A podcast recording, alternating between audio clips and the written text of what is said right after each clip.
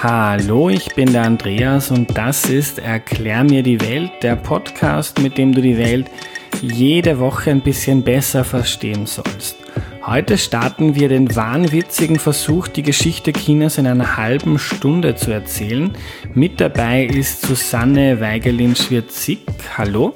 Hallo. Habe ich jetzt den Nachnamen falsch ausgesprochen? Total richtig. Perfekt. Mhm. Susanne, du warst schon einmal da, um über die Situation im Nordwesten Chinas zu sprechen.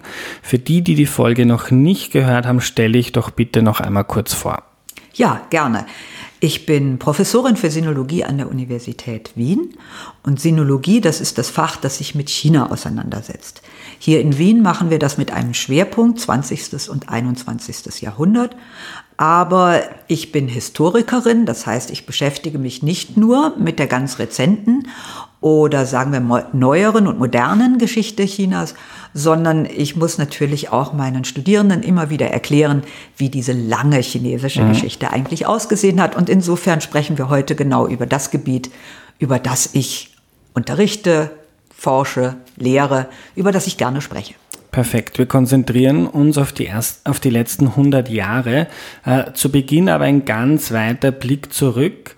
Ähm, ich weiß relativ wenig über die Geschichte Chinas, aber was ich mitbekommen habe, äh, in Europa gab es über lange Zeit immer wie heute noch viele kleine Staaten, die miteinander Krieg führen oder früher Fürstentümer. Äh, China war und ist schon seit vielen hundert oder sogar tausend Jahren ein relativ großes, einheitliches Reich. Kannst du uns ein bisschen etwas über die lange Geschichte Chinas erzählen? Gerne. Also China ist ein Reich seit dem Jahr 221 vor Christus.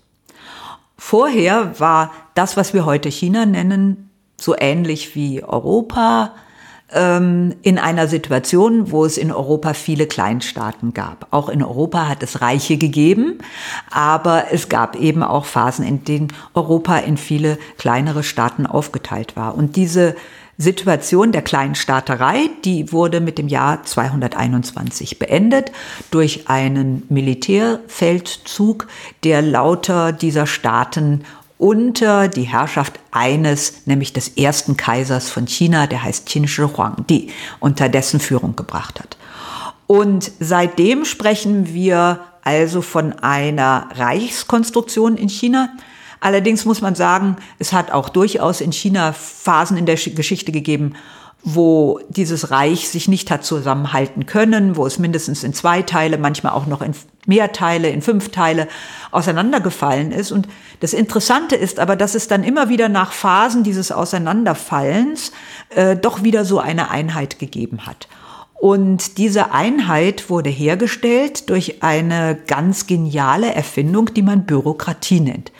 Äh, heute reden wir immer schlecht über die Bürokratie, aber man muss auch sagen, eine Bürokratie hat das Potenzial, ein Land einfach so zusammenzuhalten, äh, dass Menschen dort von Staatswegen hingeschickt werden, die also nicht ihre persönlichen Interessen vor Ort vertreten, sondern die Interessen eben jenes Reiches, jenes Staates vor Ort vertreten.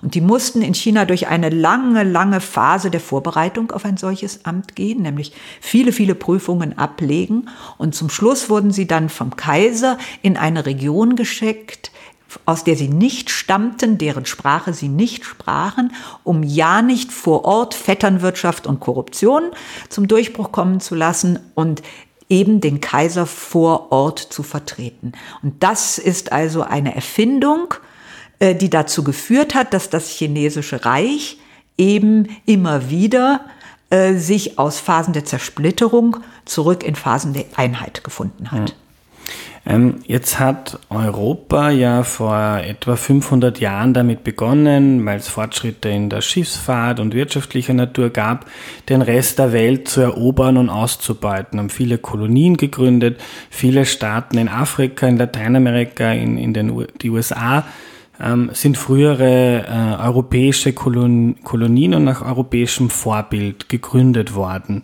Wie war das, wie war der, äh, der Connex mit China zu der Zeit? Was ist in China passiert? Also ein Grund, warum das chinesische Reich nicht so zerstört worden ist wie zum Beispiel das römische Reich oder später das osmanische Reich, Das hat eben damit zu tun, nach heutiger Forschung würde man das so erklären, dass also Reiche wie das Römische Reich, an dem kann man es besonders gut zeigen, das immer größer, immer größer, immer größer wurde, plötzlich ökonomisch so viel gekostet hat, weil man überall ähm, die Soldaten hinschicken musste. Und diese Soldaten mussten ja Waffen haben und die mussten ernährt werden und die mussten gekleidet werden, dass also die Kosten, die diese Ausdehnung ähm, hervorgebracht haben, höher waren als quasi der ökonomische Gewinn davon, dass man ein so großes Reich etabliert hatte. Und äh, interessanterweise haben die chinesischen Herrscher der unterschiedlichen Dynastien diese Form der Ausdehnung vermieden. Äh, wir haben keinen Hinweis darauf, dass sie da ganz bewusst drüber nachgedacht hätten.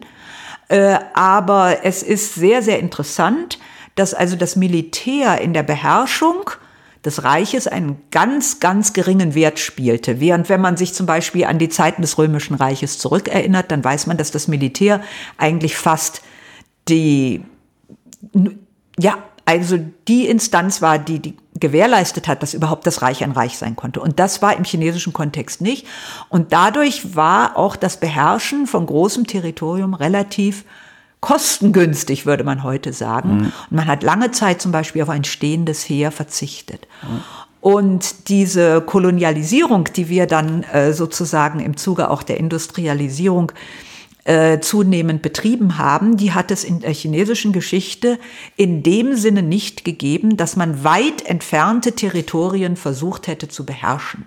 Man hat weiter entfernte Territorien versucht davon zu überzeugen, Handelsbeziehungen und politische Beziehungen mit China zu etablieren. Man wollte aber nicht in diese fremden Gegenden äh, quasi Soldaten und Personal schicken in der Annahme, dass das eben wohl möglich mehr kosten würde, als mhm. es einbringen würde. Und dieses mehr kosten als einbringen, das können wir in den chinesischen, äh, in den chinesischen Quellen immer wieder finden, dass darüber geredet wird, kostet das nicht mehr, als es uns eigentlich bringt. Mhm.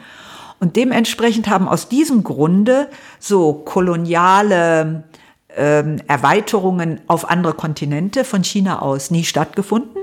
Allerdings hat es eine Expansion im 18. Jahrhundert gegeben, die eben die Gebiete um China herum, insbesondere eben äh, den Teil Chinas, wo äh, China an andere Länder äh, anstößt, äh, betrifft. Und das betrifft dort eben Länder, die selber keine staatlichen Strukturen hatten. Also Gebiete, die nicht selber eine staatliche Struktur entwickelt hatten, wie zum Beispiel eben ähm, die Gebiete im Nordwesten der heutigen Volksrepublik China. Dort lebten Nomaden. Nomaden haben keine staatlichen Strukturen entwickelt. Und diese Territorien hat man dann integriert, hat man hineingenommen in das, was wir heute China nennen. Mhm. Und umgekehrt, also dass wie die, die Spanier zu den Azteken gegangen sind oder die, oder die Briten zu den Indern und gesagt haben, so, jetzt sind wir die Chefs und macht's mit oder wir bringen euch um. Ähm, hat Europa solche äh, Versuche in China gestartet? Äh, Europa hat in der Tat solche Versuche in China gestartet. Ähm, ganz besonders stark äh, und unter der Führung äh, des British Empires, also äh, des britischen Reiches, war das im 19. Jahrhundert.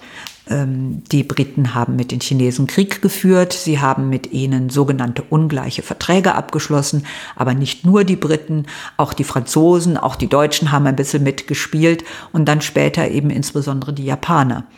Und zwar ist das in einer Situation, als China, das über lange Zeit, nämlich bis ins 18. Jahrhundert hinein, das reichste Land der Welt gewesen ist, ähm, aufgrund von einer ungeheuren Bevölkerungsexplosion, die nicht mit den Mitteln der Industrialisierung aufgefangen werden konnte oder wollte, dass China dort plötzlich immer schwächer und immer ärmer wurde und diese geniale Erfindung, dass man also quasi mit friedlichen Mitteln, mit einer Bürokratie ein großes Territorium beherrschen konnte, drehte sich plötzlich in der Moderne in ihr Gegenteil um. Ja, da kam ein hochorganisiertes, gut organisiertes britisches Reich mit, mit, äh, mit Militär, mit Marine, mit Waffen, gut durchorganisiert, kam nach China in ein Land, das ein sehr, sehr großes Territorium abdeckt und dass das eigentlich mit minimalen finanziellen Mitteln gemacht hat. Und äh, die waren wie sozusagen aus dem Dornröschenschlaf erwacht, als plötzlich die Engländer ihnen gegenüberstanden und auf sie geschossen haben. Das haben sie sich für nicht möglich, das haben sie für nicht möglich gehalten, weil sie ja immer dachten, sie sind eh die reichsten, die schönsten und die besten in der ganzen Welt. Und dieser Umbruch, der hat im 19. Jahrhundert stattgefunden und hat dann dazu geführt, dass China eben äh, bis in die unmittelbare Gegenwart hinein den Eindruck hatte, dass es von dieser kolonialistischen Unterdrückung sich befreien muss und selber seinen Platz als Nummer eins in der Welt wieder einnehmen hm. muss, mhm. so wie China das eben bis ins 18. Jahrhundert hinein auch getan hatte. Mhm. Aber China war jetzt nie großflächig äh, kontrolliert und quasi eine Kolonie eines anderen Landes, so wie der Kongo.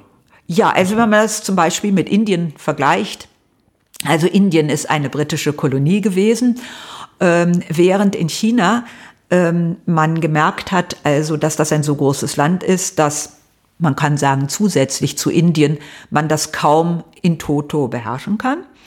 Und äh, deshalb haben immer unterschiedliche Mächte äh, zum Teil miteinander in Konkurrenz gestanden, um bestimmte Teile Chinas beherrschen zu können.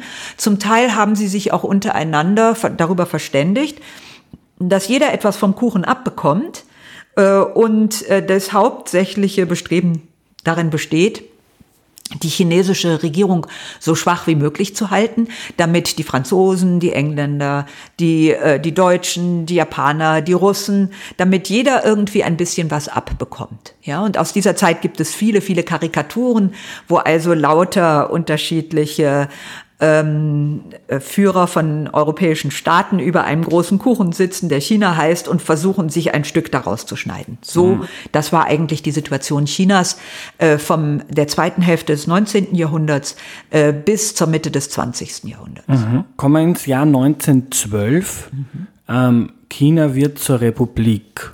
Vom Kaiserreich zur Republik. Was ist passiert? Ja, das ist eine ganz äh, interessante Geschichte. Äh, man sollte dabei im Hinterkopf behalten, dass äh, im Jahr 1912 in China die Republik China gegründet wurde und das ist die erste Republik, die es überhaupt in Asien gegeben hat. Das, Ganz kurz, Republik heißt? Das ist ein, sagen wir mal, auf jeden Fall nicht durch einen König, sondern durch ein Parlament regiertes System. Wie dieses äh, Parlament dann gewählt wird und wie das zustande kommt und so, da hat es sowohl in Europa als auch in China als auch in Japan unterschiedliche Methoden gegeben und auch eine Übergangszeit. Aber eine Republik ist sozusagen ein Staatsgebildet, in dem ein Parlament herrscht. Und nicht der Kaiser. Und nicht der Kaiser und nicht, nicht der König oder so. Nicht dessen Sohn und dessen Sohn und so weiter. Genau. Ja. ja. Und äh, wie ist es dazu gekommen? Äh, Im Prinzip gab es schon lange Zeit in China eine Gruppe von ähm, gebildeten Menschen, aber auch von solchen, die über recht große Vermögen verfügten, die gesagt haben, also diese Monarchie, die hat uns von einer Niederlage zur anderen geführt in der Auseinandersetzung mit den europäischen Großmächten, die müssen wir irgendwie loswerden. Und am Anfang hat man gemeint, man kann das so ein bisschen so machen wie so eine konstitutionelle Monarchie, also so wie in England. Man hat einen König, aber man hat auch ein Parlament oder auch in Dänemark oder auch zum damaligen Zeitpunkt, zum Beispiel in Preußen würde das ja auch so gemacht. Und äh, Österreich-Ungarn ist ja auch nach einem ähnlichen äh, Schema, hat sich damals so schrittweise von der Monarchie äh, wegentwickelt, aber nicht total. Und mhm. man hat das versucht in China auch so zu machen. Aber es hat nicht funktioniert. Und dann gab es überall, wie oft in China, wenn die politischen Verhältnisse nicht so ganz hundertprozentig gut laufen, gab es überall Aufstände.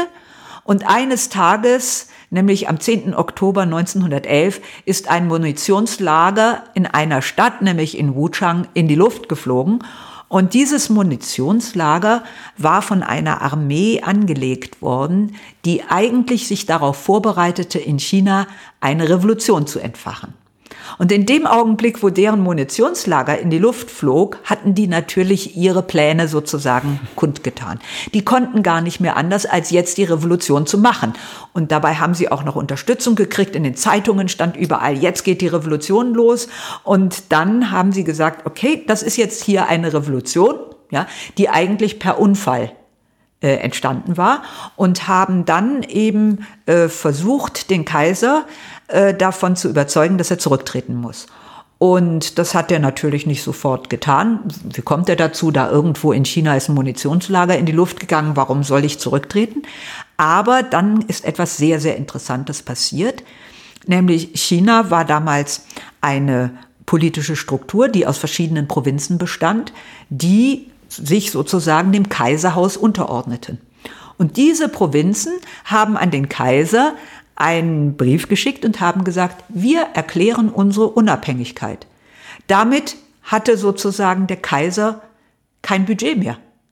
Weder sein Hof konnte äh, äh überleben, noch konnte der Militär einsetzen oder Polizei einsetzen oder sonst etwas machen, weil diese Provinzen hatten gesagt, so, wir sind jetzt alle freie und unabhängige Staaten und wir haben mit, mit äh, Peking, wo damals der Kaiser saß, überhaupt nichts mehr zu tun. Und unter diesem Druck hat dann das Kaiserhaus angefangen, mit den Revolutionären darüber zu reden, unter welchen Bedingungen sie abtreten können, weil die wollten nicht umgebracht werden, kann man verstehen. Mhm. Und ähm, dann hat, haben die Revolutionäre ihnen ein gutes Leben zugesagt und dass sie nicht umgebracht werden.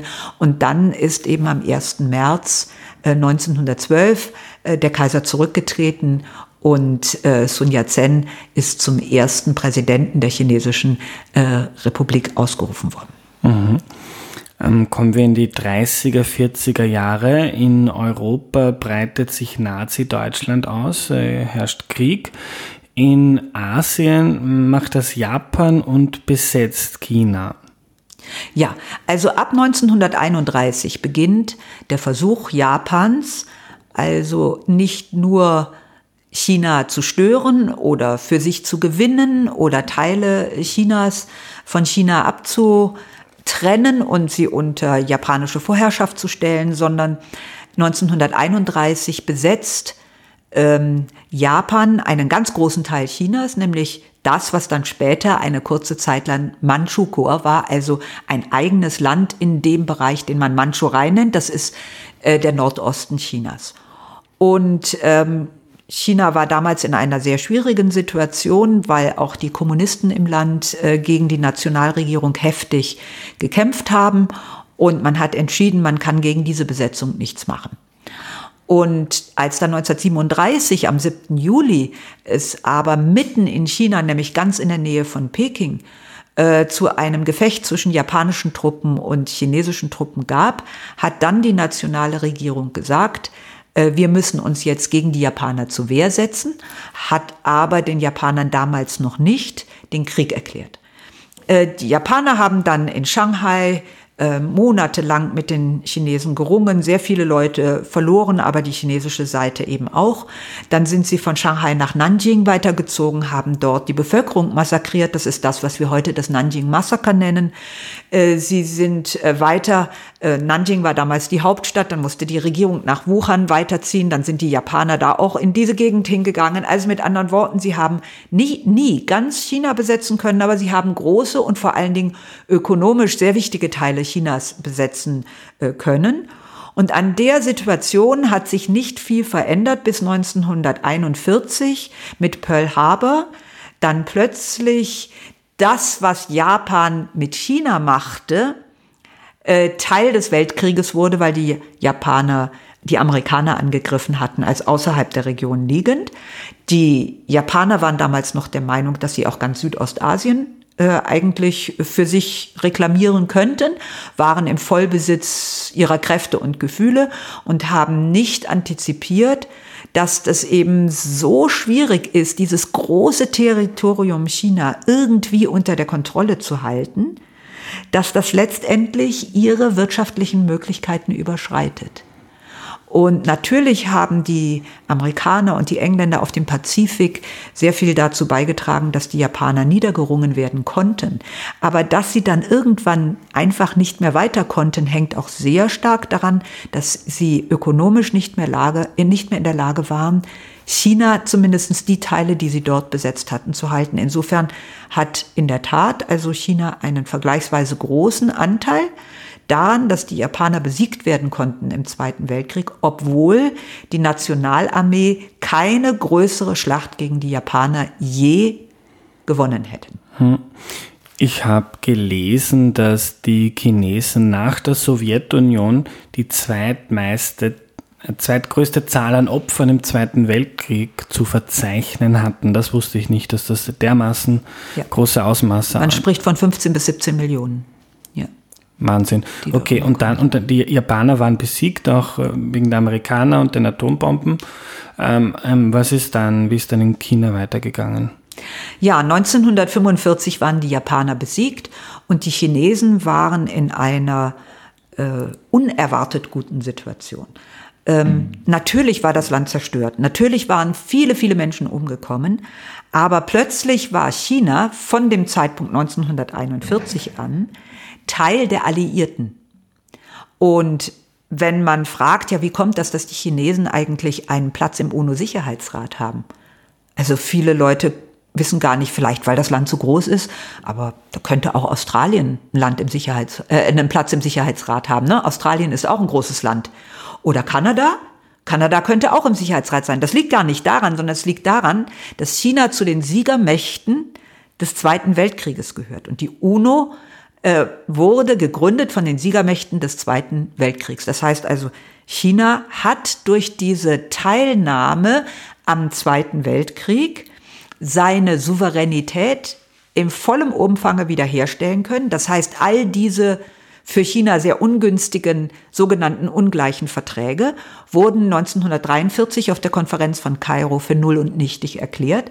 Und China wurde sozusagen mit Amerika, Russland äh, und äh, Großbritannien, äh, später dann Frankreich, in die Reihe der alliierten Mächte eingereiht und hatte damit also eigentlich den Status, den es im 19. Jahrhundert verloren hatte, wenigstens im politischen Sinne wiedererlangt. Aber ökonomisch war das Land extrem ähm, schwach. Und in dieser Situation 1945 kam es zu Gesprächen zwischen der Kommunistischen Partei und der Nationalpartei, die damals die Regierung in China innehatte, weil nämlich die chinesischen Kommunisten in, dem, in der Zeit des Krieges gegen Japan durch ihre sehr erfolgreiche Guerillataktik auch einen erheblichen Einfluss darauf hatte, dass die Japaner sich in China nie sicher fühlen konnten, weil mittels der Guerillataktik man von quasi hinter den Linien die Besatzungssoldaten immer wieder stören konnte. Und ähm, die Überlegung war, ob man nicht zusammenarbeitet, eine Koalitionsregierung bildet.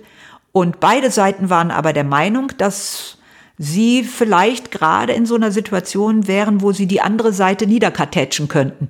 Und deshalb haben sie sich entschlossen, dass sie einen Bürgerkrieg führen. Dieser Bürgerkrieg hat von 1947 bis 1949 stattgefunden. Der hat dazu geführt, dass die Nationalregierung unter der Führung der Kuomintang sich nach Taiwan zurückziehen musste und äh, also quasi das gesamte chinesische Festland den chinesischen Kommunisten überlassen haben, die dann am 1. Oktober 1949 durch Mao Zedong die Gründung der Volksrepublik China proklamiert haben. Mhm. Mao, äh, die Figur, wenn man an China denkt, erzähl uns etwas über diese Zeit, Kommunismus in China, Mao Zedong. Ja, Mao stand jetzt eigentlich für eine ganz tolle Zukunft erstmal. Ja, man hatte die Japaner rausgeschmissen, man hatte Souveränität, ähm, man wollte jetzt Ruhe und Ordnung.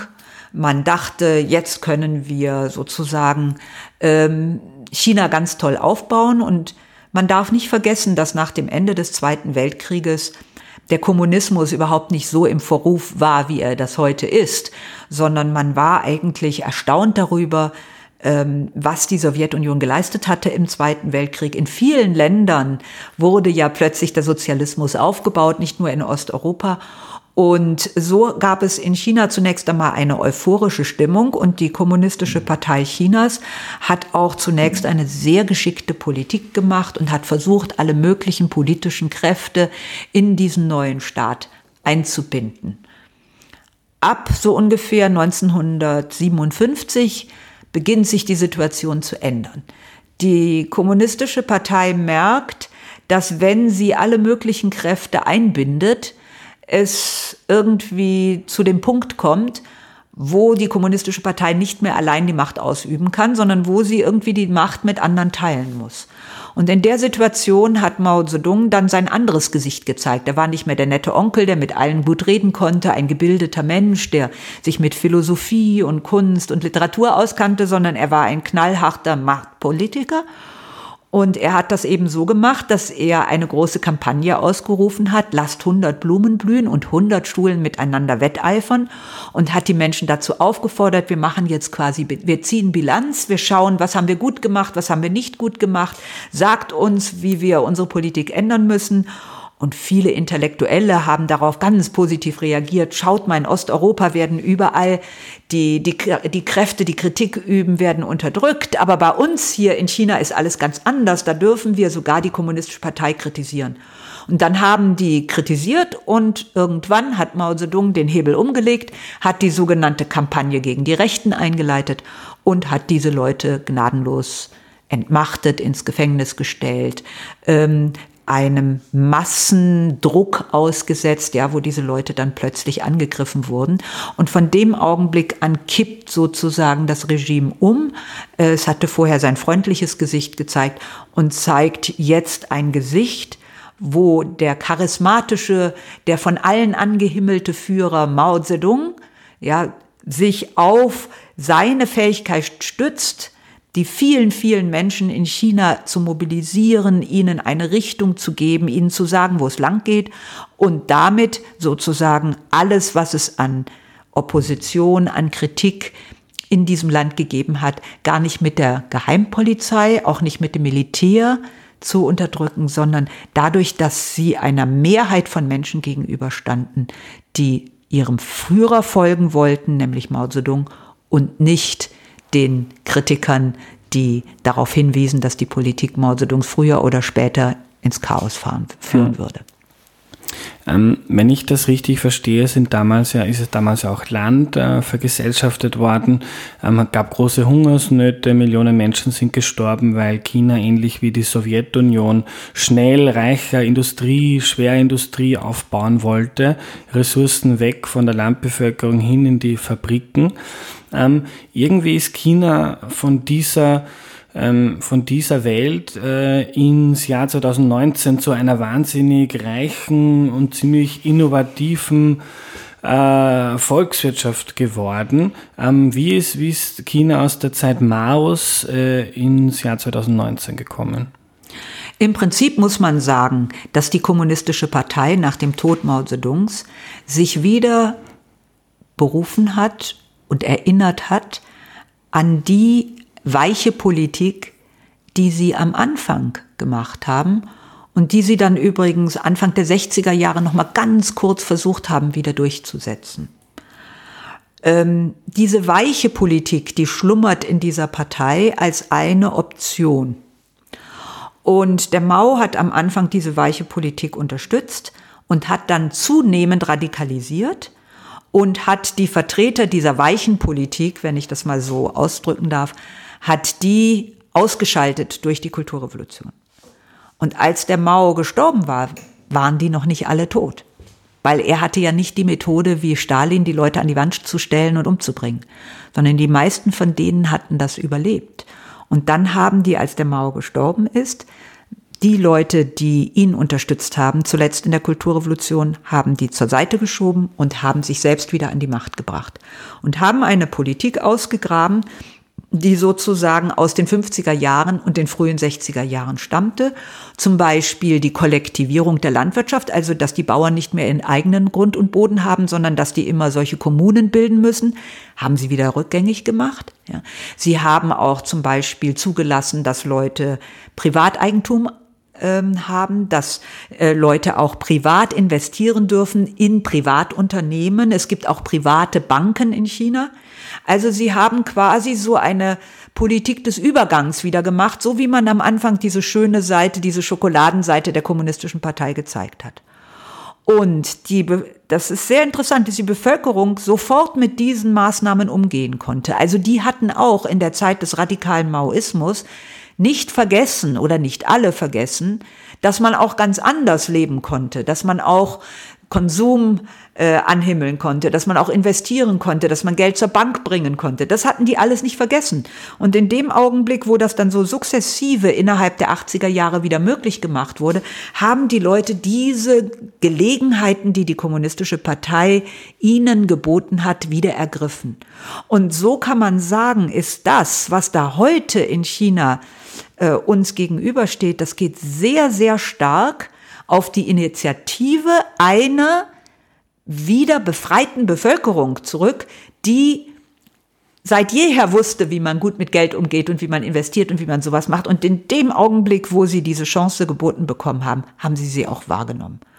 Und das Zweite ist natürlich, dass auch äh, im Jahr 1976, als Mao Zedong äh, am 9. Oktober starb, war ich übrigens gerade in China als Studentin, und keiner hätte damals gedacht, dass sich das so entwickelt, wie wir das heute mhm. vor Augen stehen haben. Aber interessant war, dass damals das internationale Kapital quasi nach einem Ort suchte, wo man investieren kann.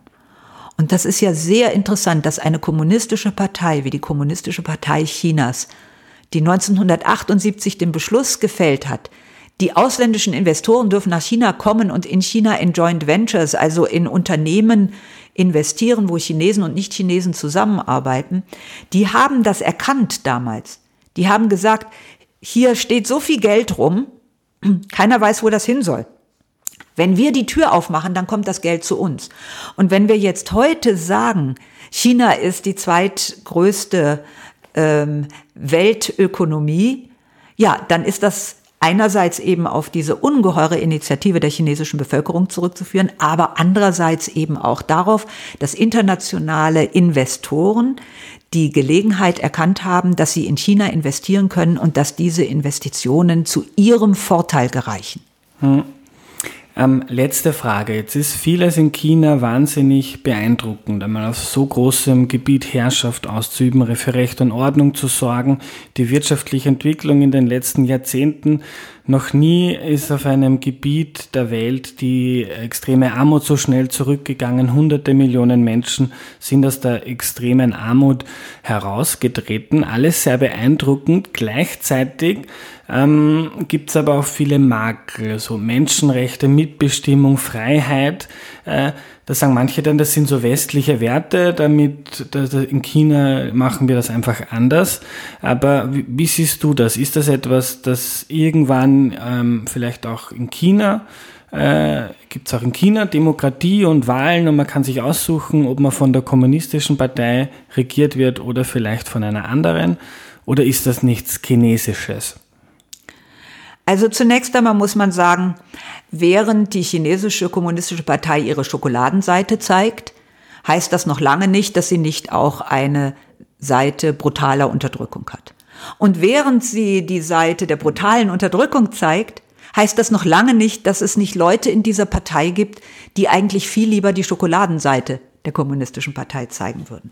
Und das macht die Situation extrem schwierig äh, einzuschätzen, was kommt jetzt als nächstes, weil natürlich keiner von uns in dieser Partei so drin ist und selbst diejenigen, die in China in dieser Partei sind und nicht an der allerobersten Spitze stehen, wissen das auch nicht vorherzusagen. Warum gibt es in China keine Demokratie? Nach meiner Auffassung ist es so, dass die Kommunistische Partei Chinas die Bevölkerung jetzt, seitdem sie ihre Schokoladenseite gezeigt hat, davon überzeugt hat, dass sie die Kraft ist, die China reich und stark macht als Land, also mit anderen Worten wieder zu Weltruhm führt und dass gleichzeitig jeder einzelne Chinese von diesem Wiederaufstieg Chinas zu Macht und Reichtum ein bisschen was abbekommt. Und solange die Bevölkerung das beobachten konnte. Und ich habe das bei vielen meiner Freunden, Freunde beobachtet, ja, die, als ich sie zuerst kennenlernte in den 70er Jahren, waren sie ganz, ganz arm, ja, die hatten also noch nicht mal einen Fernseher zu Hause, ja. Und heute sind die viel reicher als ich. Also mit anderen Worten, bei jeder einzelnen Familie, die ich kenne, kann ich das beobachten, dass diese Idee, das Land wird reich und stark und jeder Einzelne in diesem Land wird reich und stark, die hat funktioniert und die hat auch dazu geführt, dass die Menschen sozusagen eine Kosten-Nutzen-Rechnung gemacht haben. Wenn ich mich dem Anspruch der kommunistischen Partei, die einzige relevante politische Kraft in diesem Land zu sein, unterordne, dann habe ich davon den Vorteil, dass ich sozusagen meine kleine persönliche Freiheit, nämlich auch die kleine und wichtige persönliche Freiheit, reicher zu werden oder zum Beispiel auch ins Ausland zu reisen und so weiter, dass ich diese kleinen Freiheiten für mich gewinne, wenn ich nicht den Anspruch erhebe, also wählen gehen zu wollen und die Kommunistische Partei zum Beispiel abwählen zu können. Da gab es eine unausgesprochene Übereinkunft zwischen der Kommunistischen Partei und großen Teilen der Bevölkerung. Jetzt aber, wo das Wirtschaftswachstum nachlässt, kommt die Kommunistische Partei in eine Zwickmühle. Wenn sie nämlich den Kräften, die die Wirtschaft voranbringen, nämlich den Leuten, die ohnehin schon reich sind, die Möglichkeit geben, weiter reich zu werden, dann haben sie nicht genug, um der Bevölkerung, die auf einem niedrigeren oder mittleren Level lebt, dieses Gefühl zu geben, dass je reicher das Land wird, desto reicher werden sie auch. Ja? Folglich müssen sie anfangen, die Leute, die da unten nicht mehr zufrieden sind, weil sie nämlich beobachten, dass sie nicht mehr reicher werden, während andere Leute da oben doch immer reicher werden, dann müssen sie in dieser Situation anfangen, diesen Leuten zu sagen, psst, niemandem was weiter sagen, psst, niemandem was weiter sagen. Und auf dem 19. Parteitag, also hat Xi Jinping gesagt, wir sind jetzt ganz kurz davor, wieder im Zentrum der Welt zu stehen. Und der letzte Schritt, den wollen wir uns nicht vermasseln, dadurch, dass jetzt plötzlich hier Forderungen erhoben werden, ja, die es uns unmöglich machen, diesen letzten Schritt ins Zentrum des Weltgeschehens zu machen. Mit dieser quasi ähm, Gürtelzusammenzieh-Parole hat der Xi Jinping versucht, die Bevölkerung davon abzuhalten, Streiks und ähnliche Sachen durchzuführen, was sie übrigens permanent tun. Und weil, weil er sieht, dass die Bevölkerung sich nicht von ihm vollkommen davon abhalten lässt, ihre Interessen zum Ausdruck zu bringen, muss er immer mehr Geld ausgeben für unterdrückerische Maßnahmen und zum Beispiel überall diese Videokameras und dieses Social Credit System, wo also jeder überprüft wird, aber auch immer die Regeln einhält und so. Da muss er immer mehr Maßnahmen ergreifen und jede dieser Maßnahmen kostet immer mehr Geld.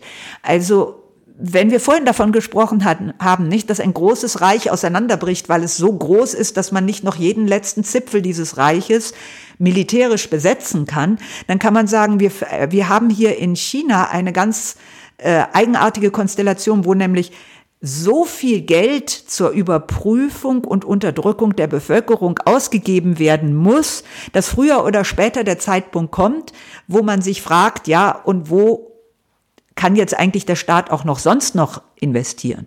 Im Augenblick macht er das, indem er die Gelddruckerpresse anstellt und so, aber auf Dauer lässt sich das eben nicht äh, einfach so aufrechterhalten. Und ähm, insofern muss man sagen, die Situation in China, die nach außen hin so glänzend und erfolgreich dasteht, ist nach innen hin sehr gefährdet. Und die Tatsache, dass wir immer mehr darüber hören, dass Menschenrechte verletzt werden, dass Leute verschwinden, dass äh, plötzlich große Gefängnisse aufgebaut werden oder Lager, je mehr wir davon hören, umso mehr merken wir eigentlich, dass die innere Situation in China nicht stabil ist. Und wie es weitergeht, weiß die Zukunft. Danke, Susanne. Bitte, bitte.